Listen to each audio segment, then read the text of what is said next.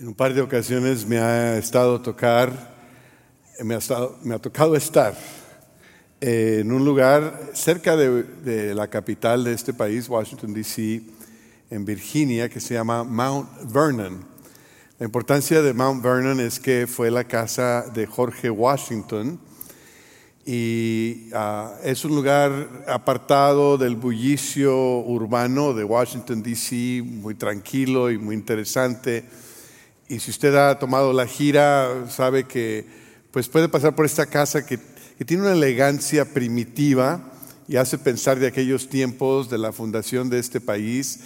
Um, pero parte de la gira incluye el estar en, el, en, la parte trasera de la casa, el porch que ve hacia la bahía del río, y hay unas mecedoras allí donde uno se puede sentar y admirar lo hermoso de la naturaleza que rodea a ese lugar donde Jorge Washington vivió. Yo me senté ahí en una mecedora pensando, tratando de imaginarme aquellos tiempos y también recordando que y pensando en cuántos días y cuántos meses Jorge Washington no estuvo en casa. Cuántas ocasiones no estuvo allí para disfrutar de la naturaleza porque estaba sirviendo en otro lugar, porque estaba luchando en la guerra revolucionaria de Estados Unidos. Eh, se dice que a veces pasaba meses lejos de casa, lejos de su esposa, de su familia, y que en una ocasión vino a casa y estuvo ahí 48 horas apenas y conoció nietos que habían nacido mientras él estaba lejos. Y me hizo pensar del sacrificio que este hombre hizo por el bien del el país que todavía no era. Y de todos aquellos que se unieron a él, tanto españoles como franceses, como algunos de los indios, para luchar en contra del ejército británico. Y, recordar que el ejército británico tenía unos uniformes elegantes, rojos, el ejército francés tenía otros uniformes azules, muy elegantes, y el ejército americano no tenía ni uniforme. Tenían pantalones parchados y camisas gastadas y, y botas casi sin, sin suela. Uh, y, y, así sacrificaron de su tiempo, de, su, de sus hogares, de sus familias y a veces de sus vidas para la independencia de este país. Y mañana, 4 de julio, que muchos de nosotros vamos a estar celebrando, ojalá que aquí con nosotros en Calvary, comiendo eh, hot dogs y quizás una raspa así bien fría. Uh, y dándole gracias a Dios por la libertad que disfrutamos en este país, viendo los juegos pirotécnicos, pero recordando que todo esto le costó a alguien, costó un sacrificio. Y así como es verdad para una nación geopolítica como Estados Unidos, también es verdad para una nación espiritual como lo es la iglesia. Todas las bendiciones que nosotros disfrutamos tuvieron un costo. La libertad tiene un precio. La libertad espiritual tuvo un precio. El sacrificio de Cristo Jesús. Hoy vamos a hablar de ese sacrificio mejor Seguimos en la serie de Hebreos donde estamos diciendo que Cristo es mejor, no porque nosotros lo decimos, sino porque la Biblia lo dice. Y vamos hoy al texto de hoy, que es el capítulo 7 de Hebreos, capítulo 7 de Hebreos, versículo 1, si tienen sus Biblias o sus aparatos electrónicos, o quizás quieran seguir en la pantalla, Hebreos 7, 1 al 3. Vamos a leer el principio, vamos a leer todo el capítulo hoy Ojalá que haya desayunado bien. Dice, este Melquisedec, rey de Salén y sacerdote del Dios Altísimo, salió al encuentro de Abraham, que regresaba de derrotar a los reyes, y lo bendijo. Abraham, a su vez, le dio la décima parte de todo. El nombre Melquisedec significa, en primer lugar, rey de justicia y además rey de Salén, esto es, rey de paz. No tiene padre, ni madre, ni genealogía, no tiene comienzo ni fin, pero a semejanza del Hijo de Dios permanece como sacerdote para siempre. Gracias a Dios por su palabra. Recordamos hoy que este, esta carta de Hebreos es realmente un sermón. Y nosotros lo hemos dividido y nos vamos a llevar todo el verano para ir capítulo por capítulo, pero es muy probable que la audiencia original lo escuchó todo en una sola vez. Entonces es importante recordar esto porque a veces los pensamientos están conectados, los, capítulos no están eh, eh, eh, ahí independientes de lo demás. Entonces esta idea de que Cristo es un mejor sacerdote, de que Cristo es el sumo sacerdote, es una idea que sale en el capítulo 5, el pastor, no me acuerdo ni quién predicó aquel domingo, creo que fue el, hermano Julio Varela, que predicó el Día del Padre y dijo, ah, eh, eh, Cristo es un mejor sumo sacerdote y como tal nos representa perfectamente delante de Dios y representa a Dios perfectamente a nosotros. Después, el domingo pasado, vimos también que porque Cristo es el mejor sumo sacerdote, entonces tenemos una mejor promesa. Tenemos la promesa de que Él, como, como el sumo sacerdote que ya ha entrado en el lugar santísimo, no solamente en el lugar santísimo del templo en Jerusalén, sino en el lugar santísimo en los, en los reinos celestiales. Y que ahí está el ancla de nuestra fe. Cristo es el ancla de nuestra fe. Y porque Cristo es mejor sacerdote, porque Él es nuestro sumo sacerdote, entonces también él ofrece un mejor sacrificio. Entonces, todas estas ideas del capítulo 5, del capítulo 6 y ahora del capítulo 7 están conectadas al hecho de que Cristo es el mejor sacerdote, nuestro sumo sacerdote. Entonces vamos a hablar de ello en ese contexto. Y la primera cosa que quiero decirles hoy y de la cual quiero hablar es el valor reconocido por el sacrificio. El sacrificio usualmente se hace por algo que vale más, ¿no es cierto? Aún en el deporte del béisbol, ¿verdad? Si conocen el deporte, alguien está dispuesto a batear la pelota en la dirección que va a saber que a él lo van a sacar, le van a hacer el out para asegurarse que alguien más pueda hacer la carrera. Cuando alguien va a servir en la guerra, está dispuesto como soldado a arriesgar su propia vida por un valor más alto. En otras palabras, el sacrificio reconoce que hay algo que vale más.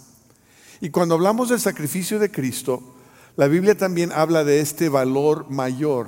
Sigamos leyendo en el, en el capítulo 7, versículo 4. Dice, consideren la grandeza de ese hombre, a quien nada menos que el patriarca Abraham dio la décima parte del botín. Ahora bien, los descendientes de Leví que reciben el sacerdocio tienen por ley el mandato de cobrar los diezmos del pueblo, es decir, de sus hermanos, aunque estos también son descendientes de Abraham. En cambio, Melquisedec, que no era descendiente de Leví, recibió los diezmos de Abraham y bendijo al que tenía las promesas. Es indiscutible que la persona que bendice es superior a la que recibe la bendición. En el caso de los levitas, los diezmos los reciben hombres mortales en el otro caso lo recibe Melquisedec, de quien se da testimonio de que vive. Hasta podría decirse que Leví, quien ahora recibe los diezmos, los pagó por medio de Abraham, ya que Leví estaba presente en su antepasado Abraham cuando Melquisedec le salió al encuentro. Pues eh, al estar en esta serie de hebreos sigue saliendo el nombre de este Melquisedec una figura enigmática, un hombre misterioso y, aunque quizás eh, en los últimos dos sermones el hermano Julio Varela dijo no nos vamos a meter mucho con Melquisedec, ahí sigue saliendo. Versículo 5, 6, el capítulo 5, 6 dice, tú eres sacerdote para siempre según el orden de Melquisedec. 5.10 dice, y Dios lo nombró sumo sacerdote según el orden de Melquisedec capítulo 6, versículo 20, llegando a ser sumo sacerdote para siempre según el orden de Melquisedec. Y ahora el capítulo 7 habla de Melquisedec múltiples veces. ¿Quién es este Melquisedec? ¿Por qué se habla tanto de él? Entenderíamos hablar de Abraham, conocemos a Abraham. Entenderíamos hablar de Moisés. Moisés era una gran figura. Entenderíamos hablar del rey David. Pero Melquisedec esta eh, figura oscura que entra en la historia de redención por un breve momento y ya no vuelve a salir hasta que el autor de Hebreos lo menciona. Y, y para mí es importante recordar que muchas veces un pueblo puede llenarse de orgullo. Es bueno, creo yo, tener un orgullo en nuestra herencia, tener orgullo en nuestra historia, tener orgullo en nuestra cultura, conocer algo de nuestro trasfondo, de nuestros antepasados, de aquello que nos conecta con algo más grande, ¿verdad? Y, eso es importante, es bueno. E, el peligro es que a veces ese orgullo de nuestra herencia, ese orgullo de nuestra historia, se convierte en una arrogancia, la cual piensa que somos mejor que los demás. Y ahí es donde existe el peligro. Y quizás parte de lo que está sucediendo tiene que ver con ello, ¿no? Yo pienso, por ejemplo, en el orgullo que nosotros tenemos en nuestra herencia, ya sea que eh, sea de México o del estado de Texas o de algún otro país latino o aún de Estados Unidos, ¿no? Yo pienso en el estado de Texas y, la, rica historia que el estado de Texas eh, posee, ¿no es cierto? Para mí es fascinante que Texas haya tenido seis diferentes banderas nacionales, ¿no? En Texas, en 1519 era la bandera de España, la que estaba sobre este estado. En 1685 era la bandera de Francia. Ahí hubo un cambio ahí. En 1821, la bandera de México. Texas estaba bajo el gobierno mexicano. Después, en 1836, Texas se convirtió en república. Texas era una nación independiente. Hay tejanos que todavía creen que así es, incluyendo mi esposa.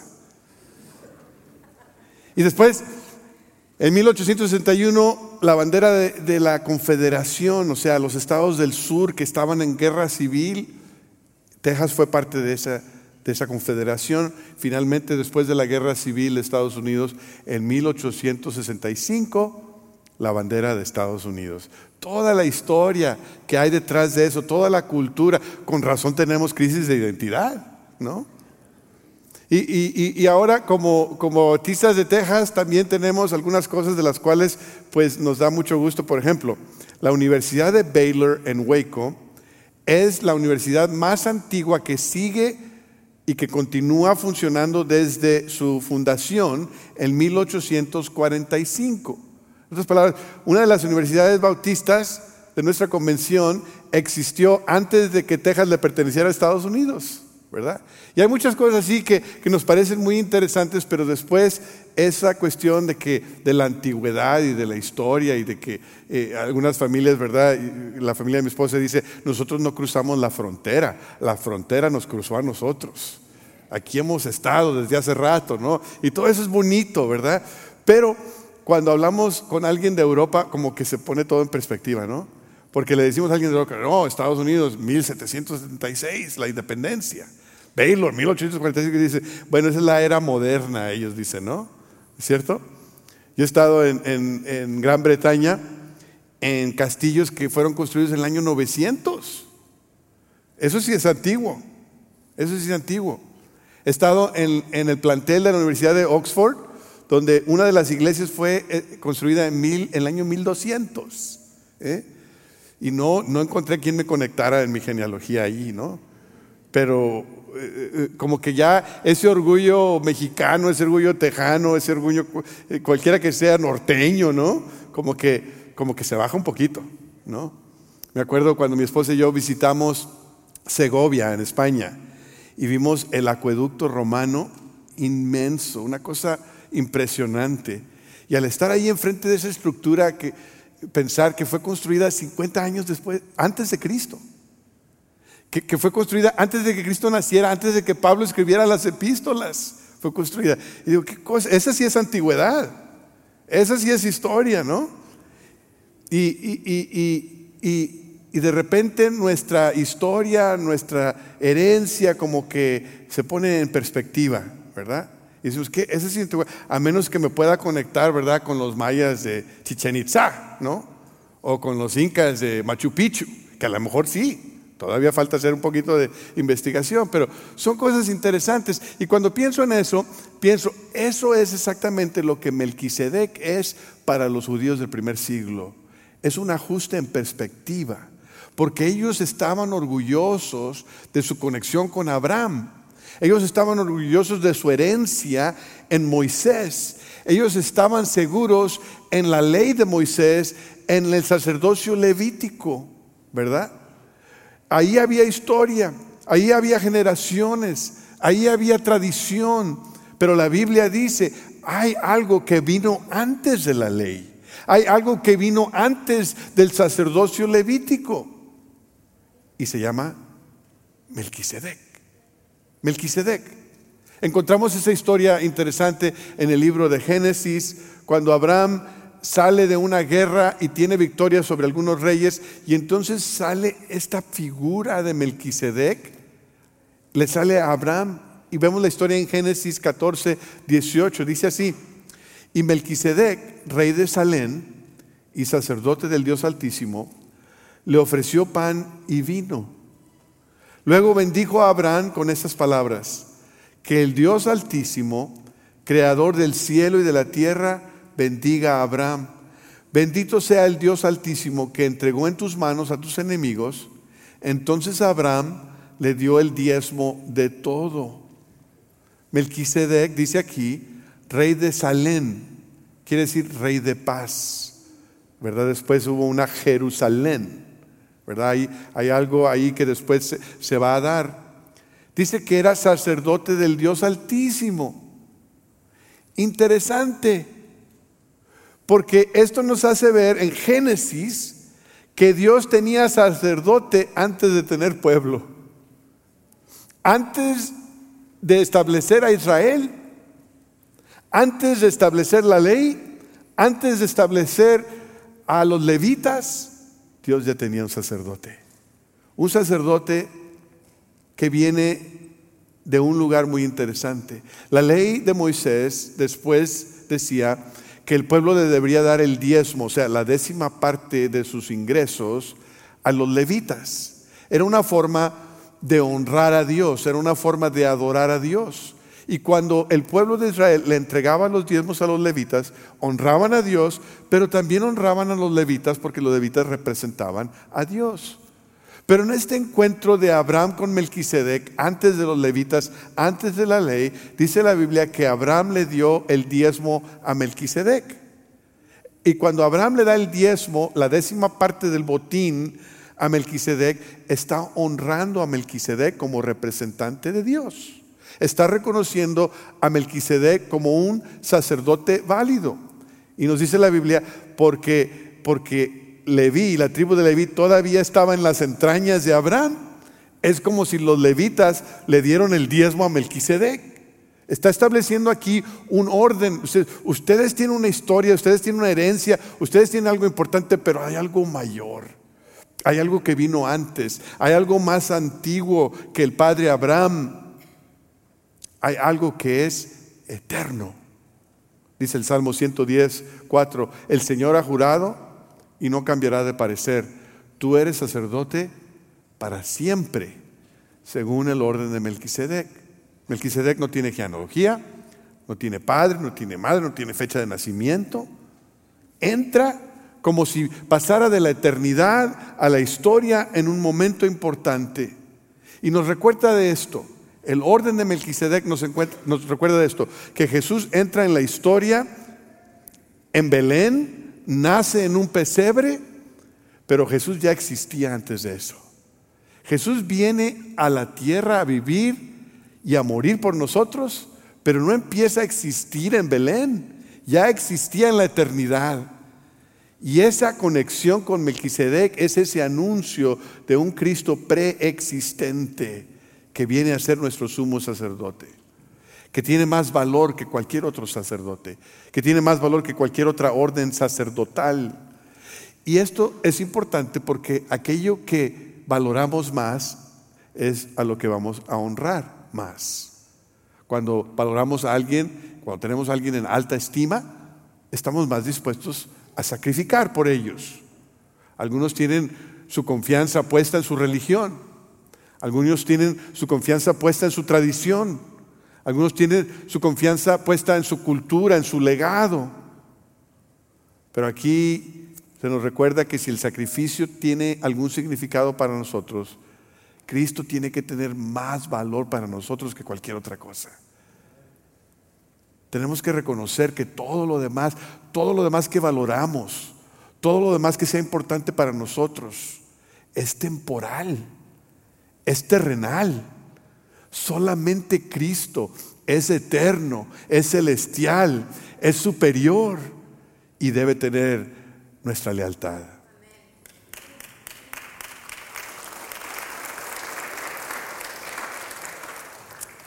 Versículo 11. Si hubiera sido posible alcanzar la perfección mediante el sacerdocio levítico, pues bajo este se le dio la ley al pueblo, ¿qué necesidad había de que más adelante surgiera otro sacerdote según el orden de Melquisedec y no según el de Aarón? Porque cuando cambia el sacerdocio también tiene que cambiarse la ley. En efecto, Jesús de quien se dicen estas cosas era de otra tribu, de la cual nadie se ha dedicado al servicio del altar es evidente que nuestro Señor procedía de la tribu de Judá, respecto a la cual nada dijo Moisés con relación al sacerdocio. Y lo que hemos dicho resulta aún más evidente si a semejanza de Melquisedec surge otro sacerdote que ha llegado a hacerlo no conforme a un requisito legal respecto al linaje humano, sino conforme al poder de una vida indestructible. Pues él de él se da testimonio, tú eres sacerdote para siempre, según el orden de Melquisedec. Por una parte, la ley anterior queda anulada por ser inútil e ineficaz, ya que no perfeccionó nada. Y por la otra se introduce una esperanza mejor, mediante la cual nos acercamos a Dios. Una esperanza mejor, mediante la cual nos acercamos a Dios. ¿Qué valor le damos a Cristo nosotros? ¿Cuánto vale Cristo para ti? ¿Cuánto estás dispuesto a, hacer por Él? ¿Qué valoras en tu vida espiritual? ¿La persona de Cristo? ¿Tus tradiciones? ¿Tu iglesia? ¿Tu denominación? ¿Tu trasfondo? ¿O a Cristo? Hay una diferencia entre la religión que algunos llevamos y la relación que algunos tenemos con Cristo. En segundo lugar, la voluntad requerida para el sacrificio. El sacrificio por naturaleza es voluntario. Es, es, un, es una decisión de la voluntad. Y el primer sacrificio que se ofrece en la Biblia es ofrecido por la voluntad de Dios. Dios ofrece ese sacrificio. ¿Se acuerdan cuando, cuando Adán y Eva pecaron en el jardín del Edén? Se dieron cuenta que estaban desnudos y se hicieron ropa de hojas de higuera. Como que no dura mucho esa ropa, ¿eh? Y Dios se da cuenta de lo inadecuado de la autoprovisión de Adán y Eva y mata un animal para proveerles piel, para cubrirlos. El primer sacrificio fue el derramamiento de sangre de un animal inocente para cubrir la vergüenza de una humanidad pecaminosa. Es como si Dios estuviera ya anunciando que por su propia iniciativa iba a ofrecer un sacrificio aún mayor, más grande, que derramaría sangre para cubrir la vergüenza, la culpa y el pecado de una humanidad que se había revelado en contra de Dios. Y Abel y Caín aprenden el valor del sacrificio. Abel trae al altar el sacrificio de su propio rebaño y derrama sangre de lo mejor de su rebaño como respuesta a un Dios que da de lo mejor a los que ama. En contraste a Caín, que trae del fruto de la tierra, pero no hay derramamiento de sangre. Todo el sistema de sacrificios que la ley de Moisés ofrece es una forma de decirle al pueblo, si quieren adorarme, si su corazón desea honrarme, lo pueden hacer de esta forma. Porque esto es lo que va a anunciar lo que yo voy a hacer eventualmente. Esto es lo que va a anunciar que hay necesidad de un derramamiento de sangre que sea perfecto, eterno y completo. Y por eso Dios le da la ley a Moisés. Pero lo que Dios siempre quería era el corazón del pueblo. Por eso dice 1 Samuel 15, 22, ¿qué le agrada más al Señor? ¿Que se le ofrezcan holocaustos y sacrificios? ¿O que se obedezca lo que Él dice? El obedecer vale más que el sacrificio. Y el prestar atención más que la grasa de carneros. O sea, o sea, 6.6.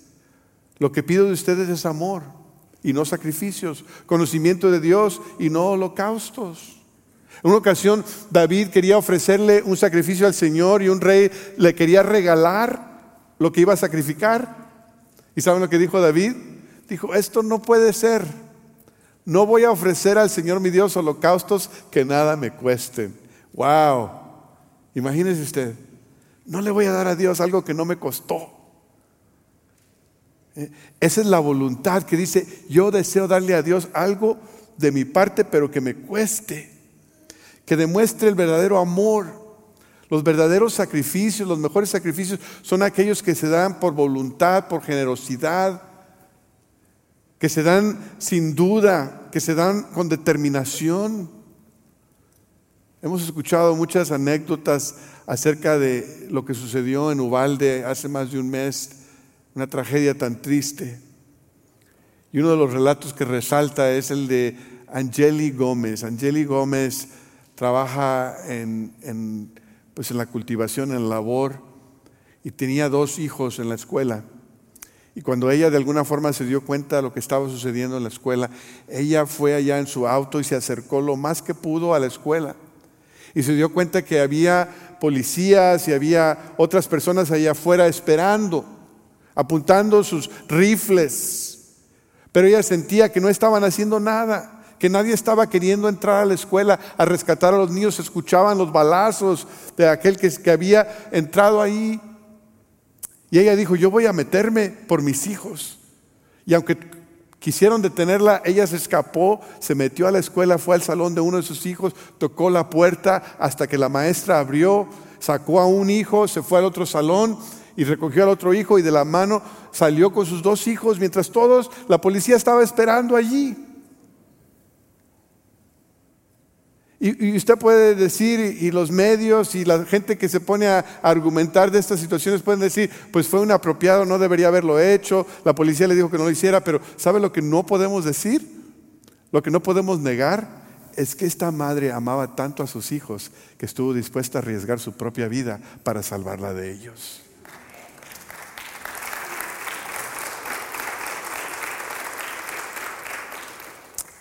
Cristo como sumo sacerdote, no solamente presentó un sacrificio por nosotros, sino que se dio a sí mismo. Sin egoísmo, se entregó a sí mismo, dio su vida por nosotros. Terminamos el capítulo, versículo 20. Dice, y no fue sin juramento. Los otros sacerdotes llegaron a hacerlo sin juramento, mientras que éste llegó a hacerlo con el juramento de aquel que le dijo, el Señor ha jurado y no cambiará de parecer, tú eres sacerdote para siempre. Por tanto, Jesús ha llegado a ser el que garantiza un pacto superior.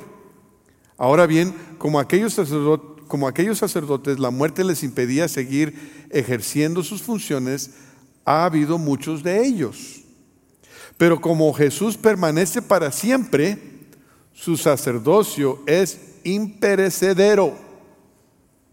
Por eso también puede salvar por completo a los que por medio de Él se acercan a Dios, ya que vive para siempre para interceder por ellos.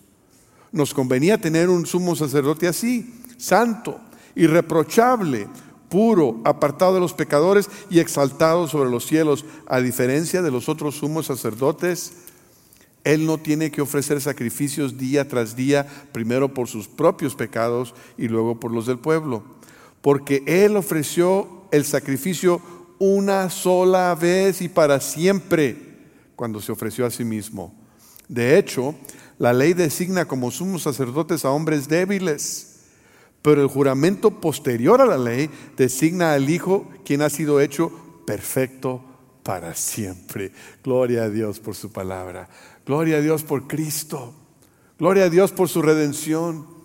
Dice aquí que Él ofreció el sacrificio una sola vez y para siempre cuando se ofreció a sí mismo. Un acto de la voluntad. Qué increíble, qué increíble sacrificio. Qué increíble amor por ti y por mí.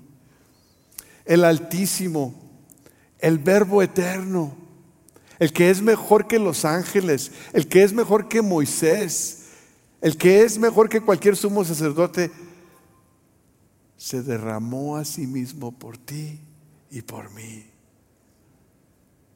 Dios te ama. Dios te ama mucho.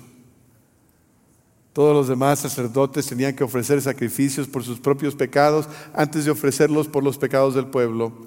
Pero Cristo sin pecado se ofreció a sí mismo una vez por todas y con una vez fue suficiente. Ya no hay necesidad de otros sacrificios. Ya está completo. Es nuestro sacerdote eterno es nuestro sacrificio eterno y permanente.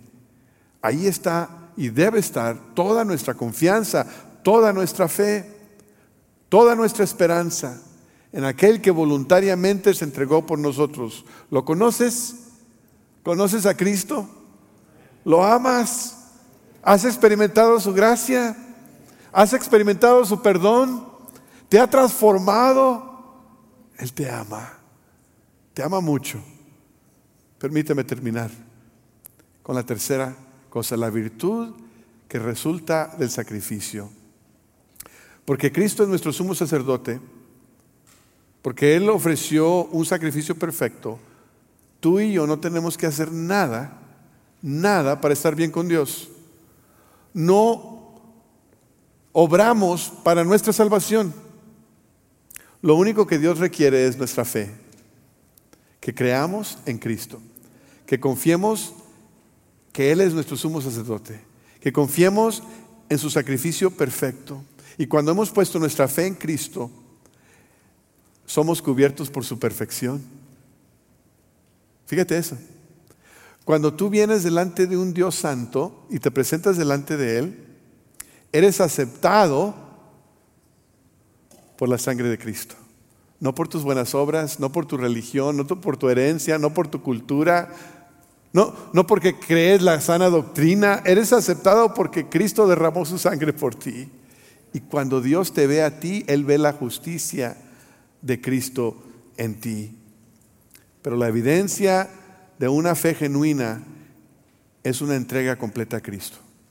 No hacemos buenas obras para estar bien con Dios pero porque estamos bien con Dios van a resultar buenas obras. Lo que Dios ha hecho en su perfecto sacrificio nos guía a entregar nuestras vidas en sacrificio a Él y en sacrificio a los demás. Nuestras buenas obras no aseguran nuestra relación con Dios, pero nuestra relación con Dios asegura que hagamos buenas obras. Esta semana estuvo meditando en la vida de mi mamá, ella falleció hace unos dos años y estaba pensando en todas las cosas que recuerdo de ella, estuvo aquí en familia de Monterrey y estuvimos recordándola. Y una de las cosas que me acuerdo de mi mamá era su generosidad. A mi mamá le gustaba dar y regalar. Regalaba en cada ocasión. En, el día de la amistad, el día de, las, el día de las madres le daba a los demás. Hasta quería darme regalos a mí el día de las madres el Día del Padre, el 4 de julio, encontraba excusa para regalar porque a ella le gustaba dar cosas. Cualquier vez que venía y que nos veíamos tenía algo que regalar. Si traía efectivo en su, en su bolsa era para sus hijos y para sus nietos. A veces me preocupaba porque se me hacía que daba más de lo que podía, pero a ella le daba gusto. Y, y cuando yo pienso en aquellos momentos en los cuales yo me siento generoso, que no son muchos, pero en aquellos momentos que me siento generoso y, que me gusta regalar, me gusta hacer algo, digo, mi mamá estaría sonriendo ahora. Y también me acuerdo que mi mamá estuviera sonriendo aunque yo no hiciera nada, porque ella me amaba. Entonces cuando yo hago algo en su honor, cuando regalo algo en su honor, no lo hago para que mi mamá apruebe de mí, lo hago como evidencia que soy su hijo. El regalo más grande que nosotros hemos recibido está en Cristo. Y Cristo se ha entregado por nosotros y nos ha dado un ejemplo de una generosidad sin egoísmo. Él escogió hacer a un lado sus derechos, sus privilegios, su comodidad, por nosotros. ¿Y cómo necesitamos hoy imitarlo a Él? En una sociedad que es tan egoísta, en una cultura que dice yo, yo, yo, ay, ay, ay, ay. Esa no es canción mexicana, ¿verdad? Yo y yo y yo a mi manera. Necesitamos ser personas que imitan a Cristo, que dicen, ya no vivo yo, sino vive Cristo en mí. Estoy crucificado juntamente con Él. Nada da mejor evidencia de que eres hijo de Dios que una vida vivida en sacrificio por el Señor y por los demás. No para que el Señor apruebe de ti, sino porque el Señor ya aprobó de ti en Cristo. Ese dar, ese servir, ese sacrificio es un testimonio de que le pertenecemos al Señor. El día de hoy el testimonio de la iglesia está no muy bien con el mundo. El mundo está viendo a la iglesia y, y no piensa lo mejor. A veces justamente y a veces injustamente. Pero someto que el mejor testimonio que le podemos dar a un mundo incrédulo no es demandar nuestros derechos, no es demandar nuestra comodidad, no es demostrar que somos más y que tenemos mucho poder y mucha potencia. El mejor testimonio que le podemos dar a un mundo incrédulo es vivir sacrificialmente sirviendo a Cristo y a los demás. Imitar a Cristo, que se entregó a sí mismo para que todos pudieran tener oportunidad de ser salvos. El sacrificio de Cristo es mejor porque Él es el mejor sumo sacerdote. Y eso quiere decir para ti y para mí el día de hoy, que si no has confiado en ese sacrificio, necesitas hacerlo. No hay otro sacrificio que pueda salvarte, que pueda justificarte, que pueda traerte a un Dios santo por la eternidad más que el sacrificio de Cristo. Si nunca lo has aceptado, si no lo has hecho propio, hoy lo puedes hacer. Hoy puedes orar y decir, yo quiero ese sacrificio. Yo quiero recibir por la fe el regalo de Dios en Cristo. Quizás eso es lo que necesitas hacer hoy. Quizás ya eres creyente y hoy tu compromiso, tu respuesta a la palabra de Dios es decir, necesito imitar a Cristo en lugar de vivir egoístamente, en lugar de estar demandando lo que me conviene, lo que me gusta y, estando, y, de estar quejándome de lo que no me hacen y lo que no me dicen, en lugar de ser como el chocolate, que todo me choca y nada me late, voy a vivir una vida de sacrificio, una vida de entrega, una vida de amor por Cristo y por los demás porque Él murió por ellos.